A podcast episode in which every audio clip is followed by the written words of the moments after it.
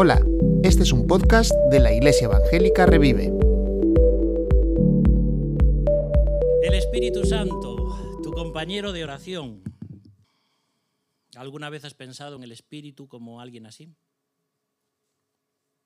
Hay gente sufriendo aquí esta mañana, ¿sabes? Y estás en casa tal vez o escuchando esto y tienes algún problema. Necesitamos al Espíritu de Dios. Ya Dios nos ha dicho muchas cosas en esta mañana, muchas cosas, hablando de cómo está el mundo, hablando de que Dios sigue siendo fiel, de que es inmutable, de que Él no cambia. Pero el tema que vamos a ver hoy, que es ya el de la semana 13, es cómo nos ayuda el Espíritu Santo cuando nosotros oramos. A veces nos olvidamos de que el Espíritu Santo está con nosotros. Y hay varios textos que hablan de esto, pero hoy vamos a ver uno que tenemos en Romanos. Así que nos vamos a ir a Romanos capítulo 8, versículo 18 al 27. Yo lo voy a leer en la versión La Palabra. ¿Mm? Hay muchas versiones de la Biblia, pero si quieres una versión que sea lo más fiel posible al original y al mismo tiempo que se entienda bien, esta es una de las mejores. Está la traducción interconfesional, que más bien está dirigida a un ámbito católico, pero que igual es muy buena. Y luego está esta, la palabra. ¿eh? Todas las versiones son buenas y las necesitamos. La carta a los romanos se ha descrito como la corona del Nuevo Testamento. Y hasta hay algunos que han dicho que el capítulo 8 de Romanos es el diamante que más brilla en esa corona. Así que vamos a leer ahí Romanos 8, 18. Lo que vais a leer en la pantalla no es exactamente lo que voy a leer yo, porque no tenemos esa versión todavía. Pero Pablo está diciendo así, considero por lo demás que los sufrimientos presentes no tienen comparación con la gloria que un día se nos descubrirá. La creación, en efecto, espera con impaciencia que se nos descubra lo que serán los hijos de Dios. Sometida a la caducidad, no voluntariamente, sino porque Dios así lo dispuso, abriga la esperanza de compartir, libre de la servidumbre de la corrupción, la libertad gloriosa de los hijos de Dios. Y es que la creación entera está gimiendo, a una con dolores de parto hasta el día de hoy. Pero no solo ella, también nosotros, los que estamos en posesión del Espíritu, como primicias del futuro, suspiramos en espera de que Dios nos haga sus hijos y libere nuestro cuerpo. Porque ya estamos salvados, aunque solo en esperanza. Es lógico que esperar lo que uno tiene ante los ojos no es verdadera esperanza, pues ¿cómo seguir esperando lo que ya se tiene ante los ojos? Pero si esperamos algo que no vemos, es que aguardamos con perseverancia.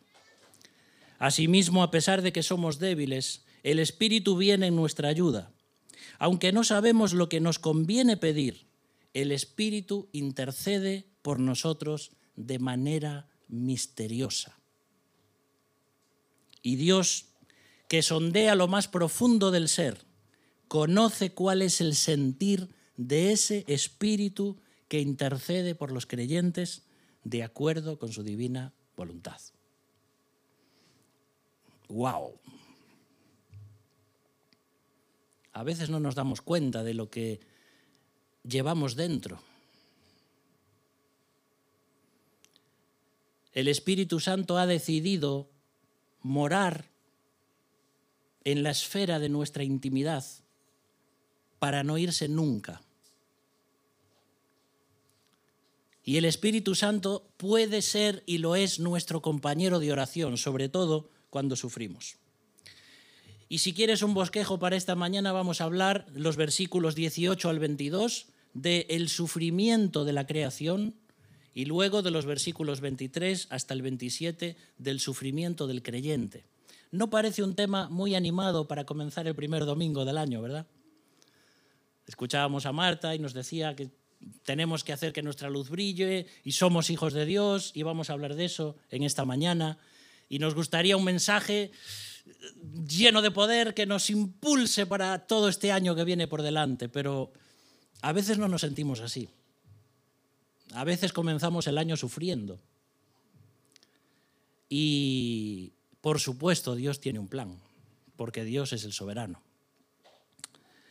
Entonces ahí el versículo 18 nos dice que el sufrimiento presente es temporal, pero la gloria futura es eterna. Y hay un versículo, 2 Corintios 4, versículo 17, que a veces lo leo, creo que hasta lo leí en mi último mensaje. 2 Corintios 4, 17 dice Pablo haciendo un contraste entre algo que pesa mucho y algo que pesa poco, porque esta leve, ligera tribulación momentánea produce en nosotros un cada vez más eterno peso de gloria. Entonces Pablo dice que esta tribulación, este sufrimiento que tenemos en nuestra vida hoy, comparado con la gloria que se avecina, no es nada. Es como comparar la picadura de un mosquito con el premio gordo de la lotería. Permitidme así, decir algo así. ¿Qué importa? La picadura de un mosquito, con todo lo que me espera. Y muchas veces perdemos de vista y nos desenfocamos de que Cristo viene, de que estos sufrimientos y estos problemas en nuestra vida son pasajeros. Pero claro, cuando estás sufriendo, eso parece algo eterno.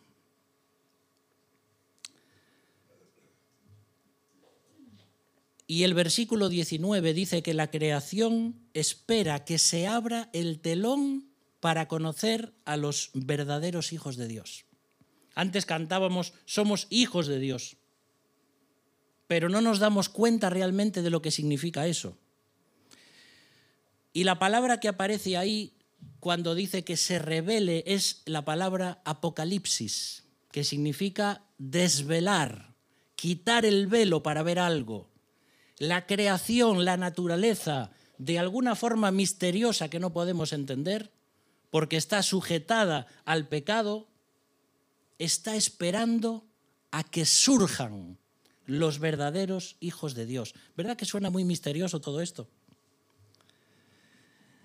Hay algo muy importante aquí y está en el griego.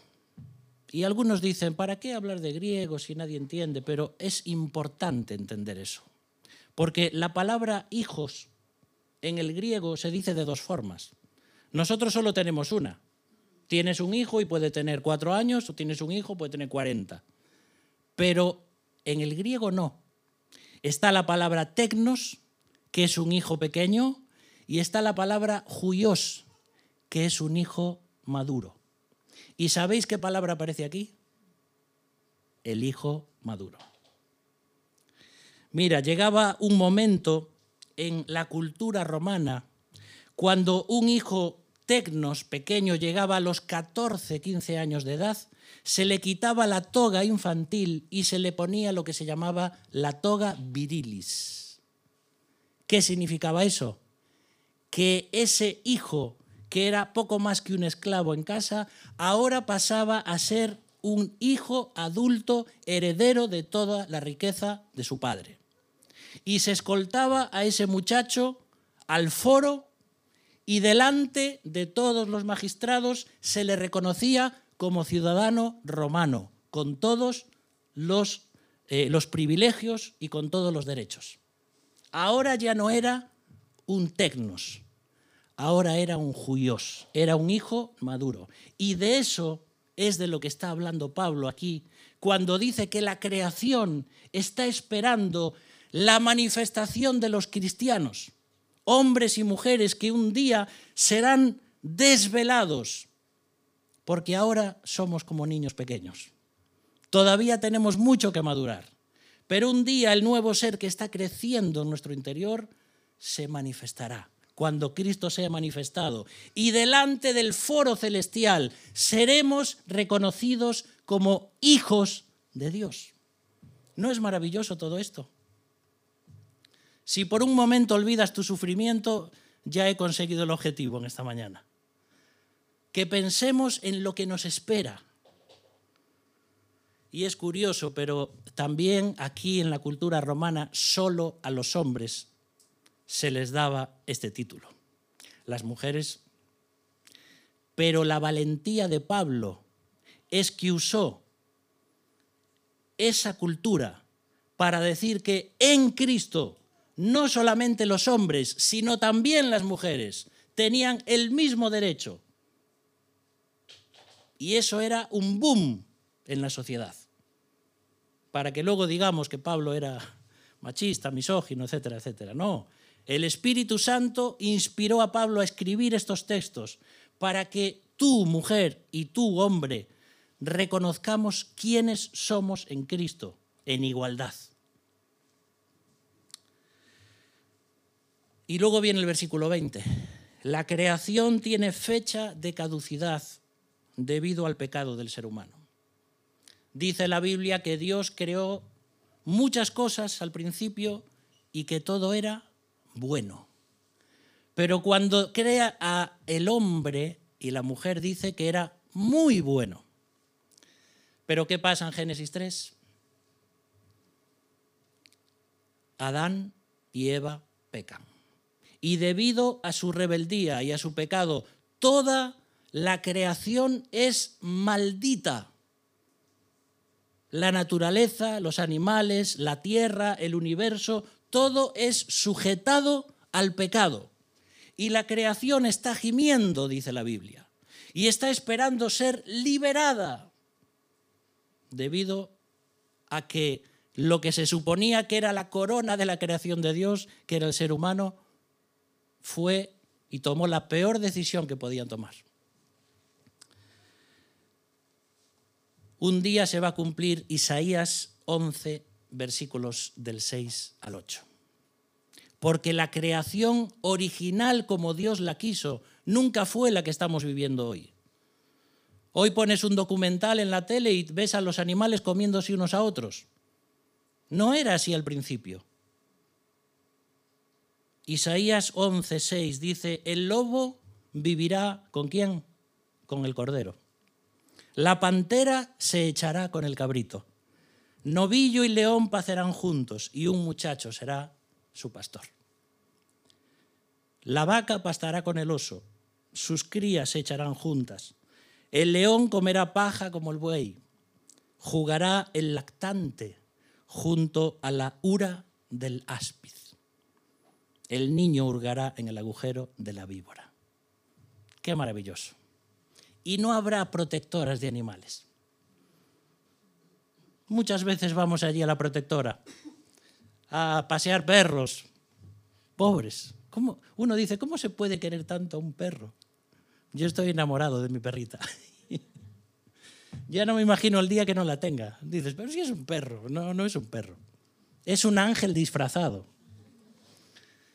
Cuando amas a los animales, es que los animales están sufriendo también. Y ahora los animales sufren también el maltrato de los seres humanos desde que nosotros hemos decidido rebelarnos contra Dios. Y por eso dice el versículo 22 que toda la creación está con dolores de muelas, de oídos. ¿Eh? Un cólico, no. Dolores de parto. Claro, los hombres nunca sabremos lo que es eso. Yo entendí un poco, un poco lo que era eso cuando Paula estaba dando a luz o estaba todavía con las contracciones en el hospital y a su lado otra mujer también allí dilatando le decía a su marido, no me tocas más. Porque es que eso tiene que ser algo terrible, algo inhumano, pero es también algo que Dios trajo como maldición a la mujer porque la mujer se rebeló contra Dios y comió del fruto prohibido. No es solamente que comió una fruta, es que quiso vivir independiente de Dios. Y Dios le dice en Génesis 3, que es el capítulo más triste de toda la Biblia, ahora vas a tener muchos dolores en el embarazo y en el parto. Es una maldición. Y no hay que explicar aquí todo lo que sucede en el embarazo y todas, eh, todo lo que pasa en, el cuerpo de una mujer.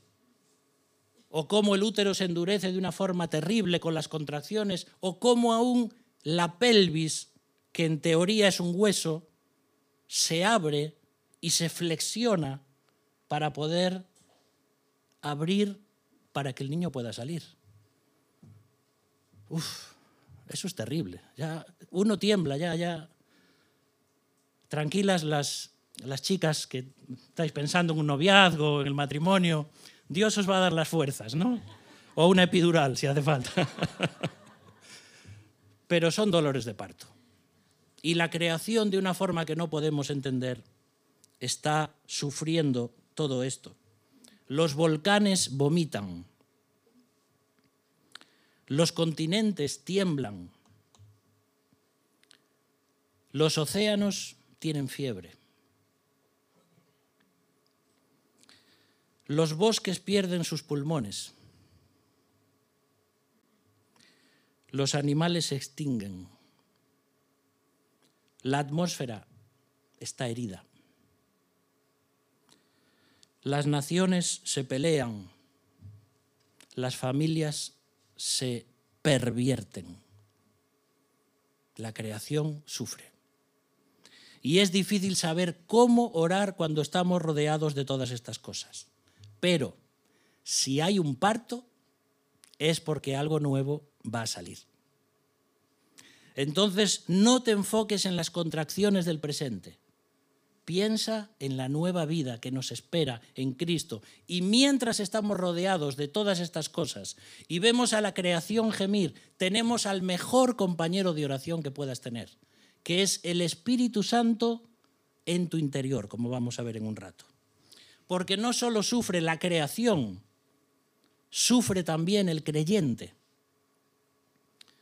Versículo que repetimos muy a menudo cuando Jesús dice en Juan 16, 33, en el mundo tendréis aflicción. Sin embargo, el versículo no termina ahí.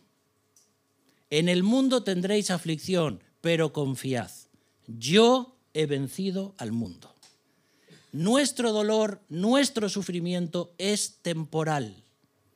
Aunque dure 80 años, es temporal. Y cuando estemos del otro lado en la eternidad, ni nos acordaremos de esto prácticamente. Porque las primeras cosas pasaron, porque todo es hecho nuevo. Y ahora dice ahí el versículo 23 que tenemos al Espíritu como primicias ¿Qué eran las primicias? ¿Te acuerdas? Los primeros frutos de la tierra. Lo primero que salía, ya sabías cómo iba a ser la cosecha. Y nosotros, teniendo al Espíritu Santo hoy en nuestras vidas, tenemos una pequeña muestra de la gran cosecha espiritual que nos espera en la eternidad. Gracias a la muerte y a la resurrección de Jesucristo. Amén. Amén. ¿Todo esto me quita el sufrimiento? No. Pero me enfoca donde tengo que estar. Cristo sufrió y después vino la gloria. Y muchas veces nosotros tenemos que tener viernes de crucifixión hasta que llegue el domingo de resurrección. Pero Cristo lo hizo, Cristo venció, Cristo no está muerto, Cristo no está en la tumba. Cristo resucitó para nuestra justificación. Pero dice ahí que gemimos, que suspiramos. Literalmente significa estar en aprietos, estar en aprietos. ¿Por qué gemimos? ¿Por qué gemimos los creyentes? Por el dolor de la gestación espiritual porque todavía tenemos una naturaleza pecaminosa, por las tentaciones del mundo y del diablo, porque somos ciudadanos del cielo y no pertenecemos a este mundo. ¿Alguna vez has sido extranjero en otro país? puedes estar muy bien, pero mm, la morriña, te falta tu tierra. Nosotros no somos de este mundo. Lloramos porque queremos estar ya allí con el Señor, como decía Pablo. Y todo esto nos hace sufrir. Y ahí dice el versículo 23 que esperamos la adopción. Atentos, porque la adopción es lo que hablamos antes cuando se le ponía la toga virilis al hijo adulto. ¿Cómo que, la, ¿Cómo que la adopción? ¿Pero no era hijo de su padre? Sí. Pero la adopción que aparece aquí no es la que nosotros pensamos.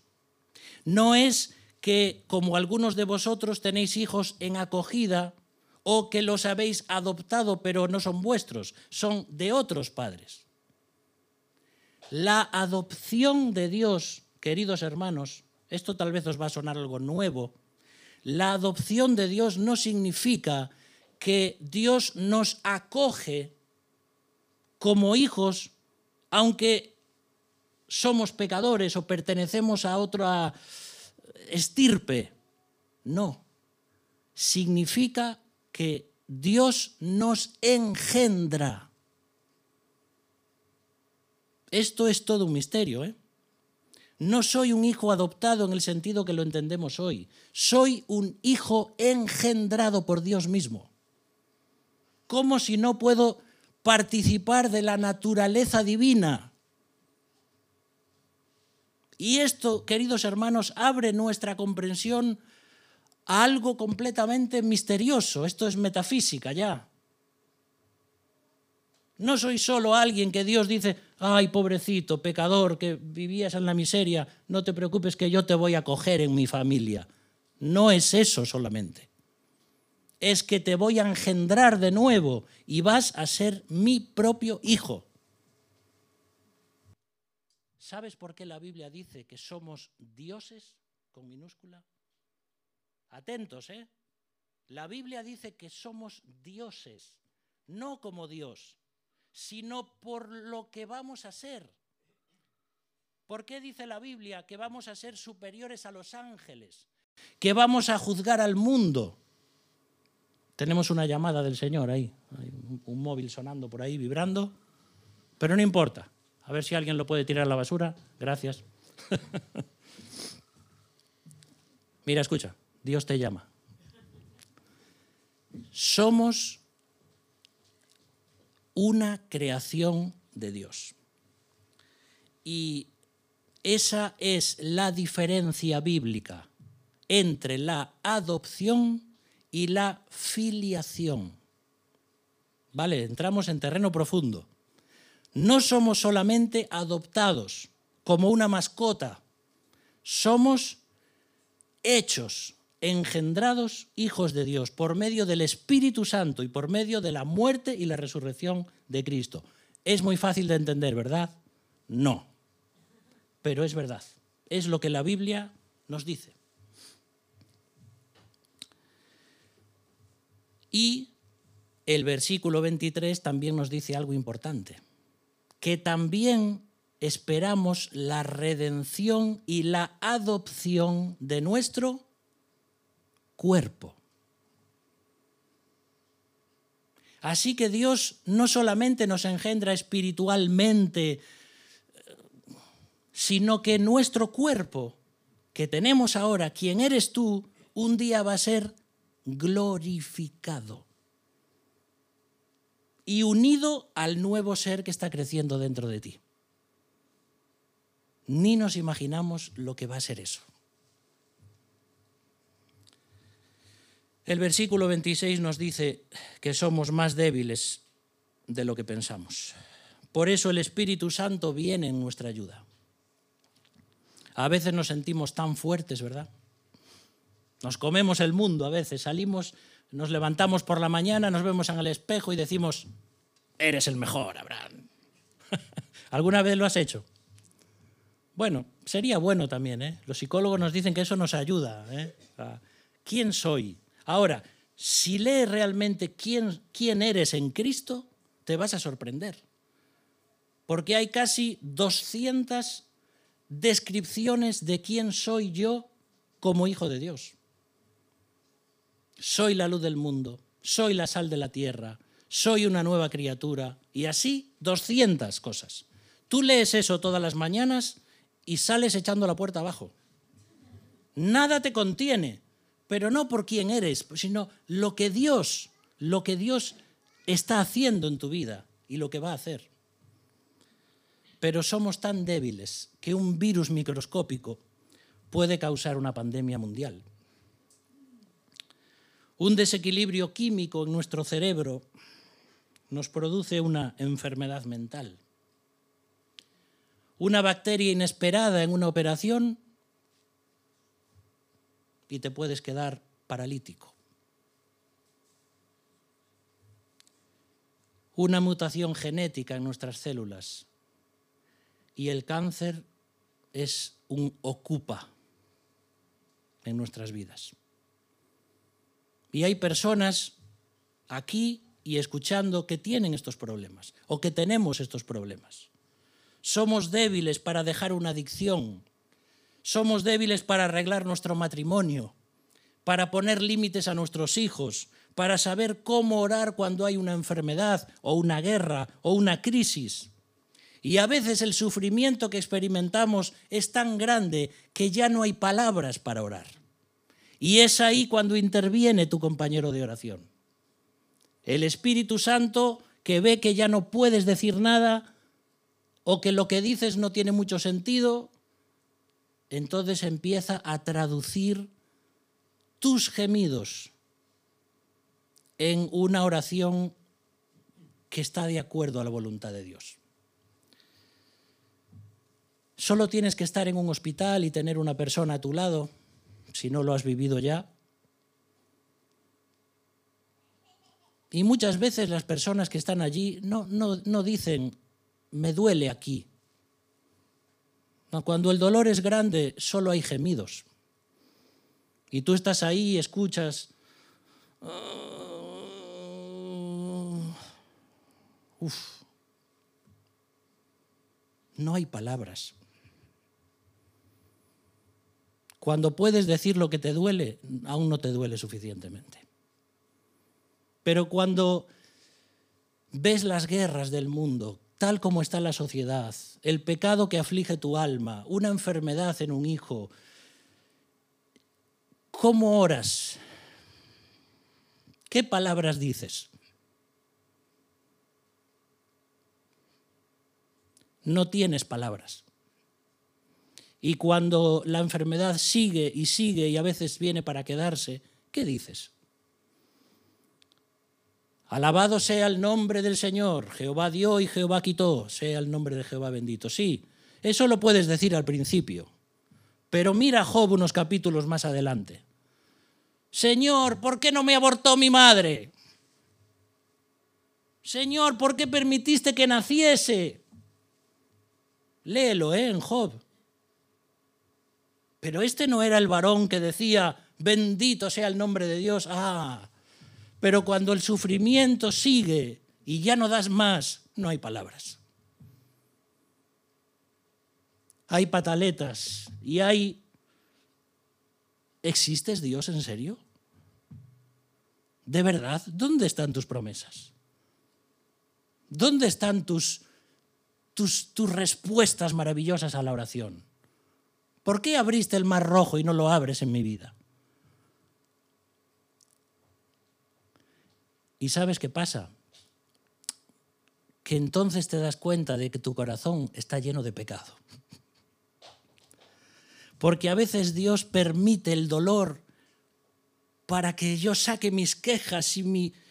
Y dice, Abraham, ¿tú te das cuenta realmente de lo que me estás diciendo? sí, Señor, pero es que, pero, pero mm, yo nunca esperaría que me dijeras eso. Ah, Dios ya sabe lo que hay en mi corazón. Pero el sufrimiento saca lo que hay. Y Dios me quiere purificar, me quiere transformar, me quiere hacer un hijo más maduro, no quiere que sea un niño que toma leche espiritual, quiere hacerme un juyos, adulto, de quien se pueda decir, este es un verdadero Hijo de Dios. Y el Espíritu Santo es el rescoldo que sigue orando cuando en nuestro interior parece que nuestro fuego se apaga. Ahí está el Espíritu Santo intercediendo por nosotros. ¿Cómo devorar por la iglesia perseguida? Por el pecado en el seno de la iglesia, por un hijo apartado del Señor, por una prueba que parece que no termina. ¿Cómo oro por eso? El Espíritu Santo. Ni siquiera tengo que hacer nada. Él sufre conmigo, porque eso es lo que significa el Espíritu Santo. Dice Jesús a sus discípulos, y yo rogaré al Padre y Él os dará otro ayudador, otro paracletos, que es un abogado, una persona que viene a tu lado para ayudarte en todos tus problemas. ¿Qué haríamos sin el Espíritu Santo en nuestro interior? No nos damos cuenta ni siquiera, pero a veces cuando no sabemos cómo orar, el Espíritu Santo está ahí orando por mí, intercediendo a mi favor. Ahora, como dice Daniel Ubel, un profesor en el Instituto Bíblico en Argentina, cuando yo oro en el nombre de Jesús, es como si Jesús estuviera pidiendo a Dios. Pero, ¿pediría eso Cristo?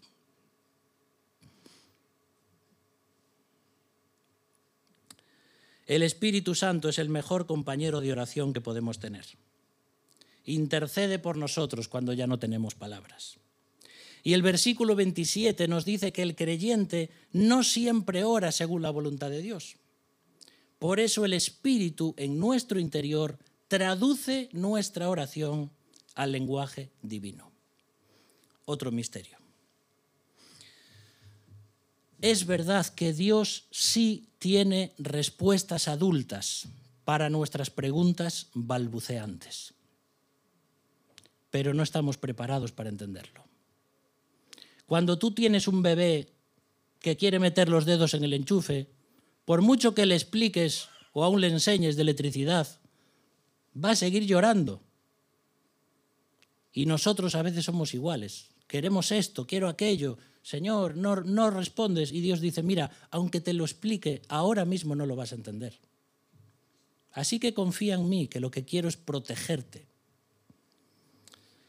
Y como dijo Billy Graham, no sabrás para qué sirve la oración hasta que entiendas que la vida es una guerra. Estamos rodeados de sufrimiento viendo una creación que sufre y nosotros los creyentes sufriendo también. Pero no estamos solos, ¿vale? No te quedes con lo negativo de este mensaje. No estás solo. Tenemos al mejor compañero de oración que podríamos haber soñado, Dios mismo. Y todavía más, porque si bajas Romanos 8 un poquito hasta el versículo 34, te vas a encontrar con esta frase.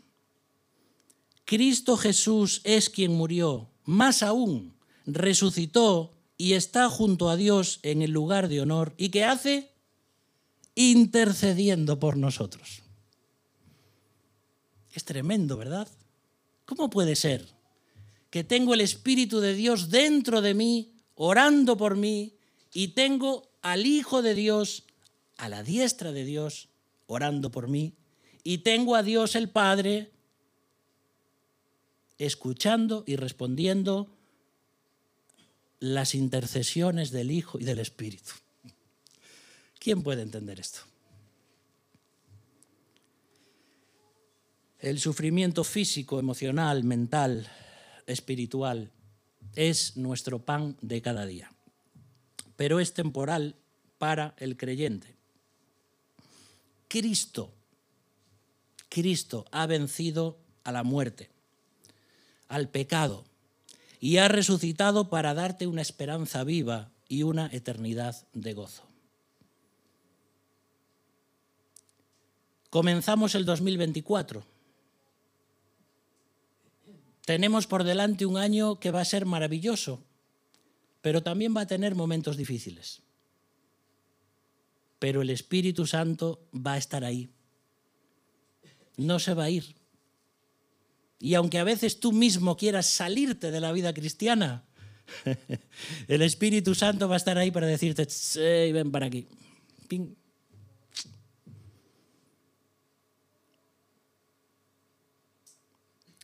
¿Estás sufriendo? ¿Quién no sufre? ¿Por qué sufres? ¿Aún te quedan palabras? Tal vez estás escuchando en esta mañana, pero todavía no tienes en tu corazón a este gran compañero. Porque el Espíritu, Dios, Espíritu de Dios solo va a morar en tu interior cuando tú confiesas tus pecados a Dios. Y cuando crees en la obra de Cristo y la obra que Cristo hizo en la cruz, cuando tú te arrepientes de tus pecados y dices, sí, estoy cansado de mi pecado, reconozco que soy un pecador, creo que Cristo vino a morir por mí, a darme la vida eterna, el perdón de mis pecados, entonces el Espíritu de Dios te sella y viene a vivir en tu corazón. Y Él es quien te va a sostener y a ayudar, como decía Marta en esta mañana. ¿Qué tiene esta gente evangélica, cristiana, ¿qué tienen que sonríen en medio de los problemas? El Espíritu Santo. No soy yo. No es mi fortaleza. Es la paz de Dios en medio de la tormenta. Y por eso toda la gloria es de Dios, porque nosotros somos vasos de barro, para que el poder de la excelencia sea de Dios y no de nosotros. Anteayer en Moaña se celebraba la cabalgata de reyes. Pusieron a los reyes allí en un lugar elevado y entonces los niños se acercaban para recibir regalos. Y una niña iba corriendo cuando los vio, ¡pum! Resbaló en un charco de agua. ¡Qué golpazo se pegó! Sangrando, por un codo, el vestido tenía un vestido precioso, todo sucio. La madre intentando consolarla. Y ella decía, mamá, ahora los reyes no me van a regalar nada. Me hice daño, estoy sucia. Y la madre le dijo, hija, tú ve igualmente. Los reyes te aman por quien eres no por tu condición. El Rey del Cielo está esperando con el regalo de la salvación. No importa si has caído, si has pecado, si te has manchado o si te sientes indigno. Escucha la voz del Espíritu en tu interior que te dice, Hijo, acércate igualmente porque te amo por quien eres, no por tu condición.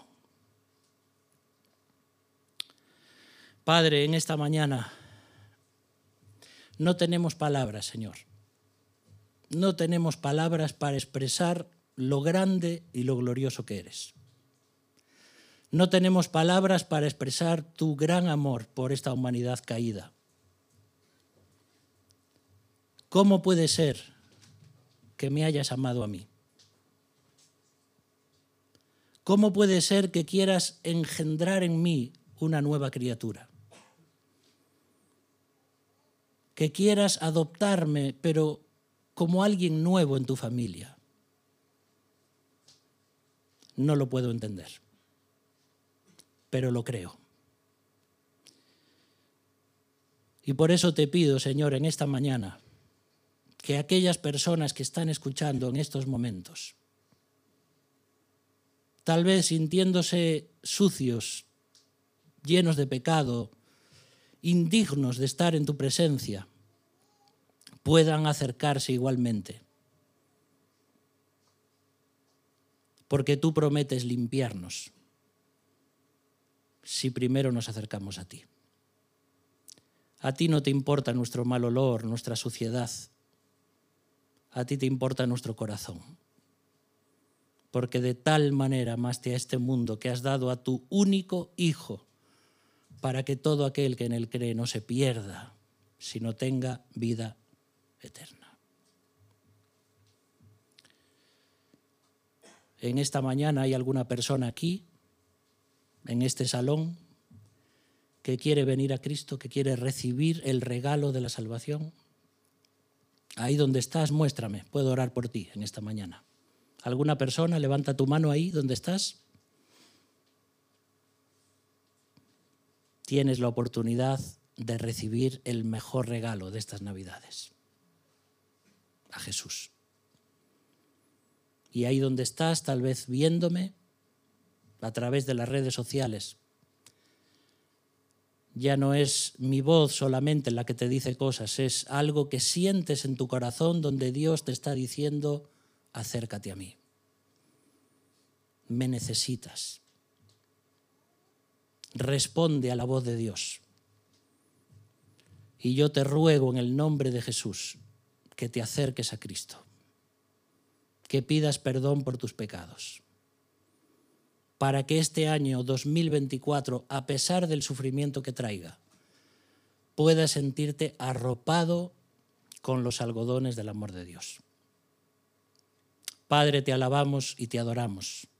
Gracias por Cristo Jesús.